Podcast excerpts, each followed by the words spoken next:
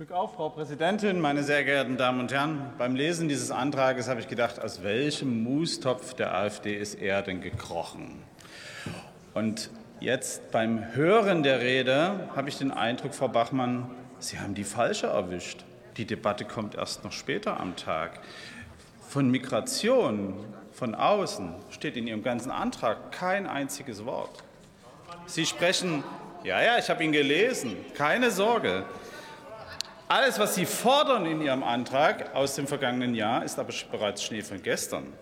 Und vor allem seit Jahren engagiert sich die Bundesregierung mit unterschiedlichen Programmen und Projekten für die Unterstützung des ländlichen Raums. Die jetzige, aber auch die unter CDU-Führung in den letzten Jahren. Was Sie fordern, wird also seit längerem umgesetzt, überall im Land. Und Sie von der AfD wollen nur wieder mal Ressentiments schüren städtischer Raum gegen ländlichen Raum. Ich vertrete hier im Deutschen Bundestag einen Wahlkreis direkt, der ländlichen Raum und städtischen Raum umfasst. Und entscheidend ist nach meiner festen Überzeugung, wo die Menschen die Freiheit haben, ihre Wünsche und Vorstellungen zu verwirklichen, da werden sie ihre persönliche Lebensplanung platzieren und dort werden sie hingehen.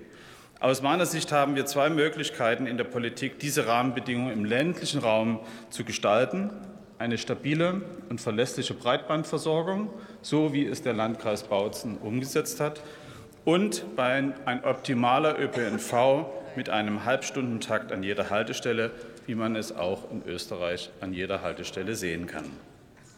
Eine aktuelle Prognose der UNO weist uns aber darauf hin, dass im Jahr 2050 mehr als zwei Drittel der Weltbevölkerung in Städten leben könnten. Ob wir diese globale Entwicklung aufhalten, auch mit den besten staatlichen Programmen, möchte ich bezweifeln, denn die Menschen lassen sich nicht vorschreiben, wo sie leben möchten. Sie gehen dorthin, wo sie Arbeit und Lebensqualität finden. Und wir sollten die Ausbreitung städtischer Lebensformen nicht einfach verteufeln, sondern versuchen, sie zu unterstützen, genauso wie im ländlichen Raum. Wir sollten den Wandel unbedingt konstruktiv begleiten. Ob wir ihn aufhalten können, glaube ich nicht. Wir müssen vielmehr anfangen, unsere Städte und das Umland nachhaltig zu planen. In Zeiten des Klimawandels ist kluge Stadtplanung und nachhaltige dörfliche Entwicklung angesagt. Einerseits brauchen wir möglichst kompakte Siedlungen, um Wege und damit CO2 zu sparen. Andererseits brauchen wir grüne Oasen, um den Folgen des Klimawandels wie etwa Hitzewellen zu begegnen. Denn durch den Klimawandel werden sich vor allem die dicht bebauten Städte weltweit durch Hitzewellen erwärmen, der sogenannte Wärmeinseleffekt. Modellanalysen haben gezeigt, die Stadt der Zukunft ist sternenförmig. Menschen siedeln sich entlang von Verkehrsachsen an. Das war schon immer so und das erleben wir auch jetzt wieder so. Insofern glaube ich, dass Ihr Antrag in der Tat nichts bringt. Äh, die Bundesregierung muss aber hier reagieren.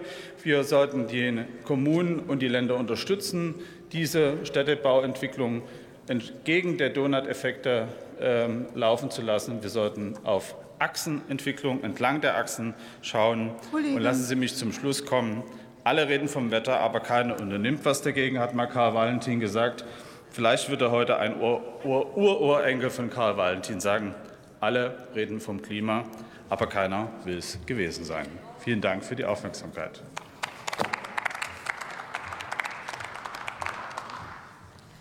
Für die Fraktion Bündnis 90 Die Grünen hat nun Christina Johannes Schröder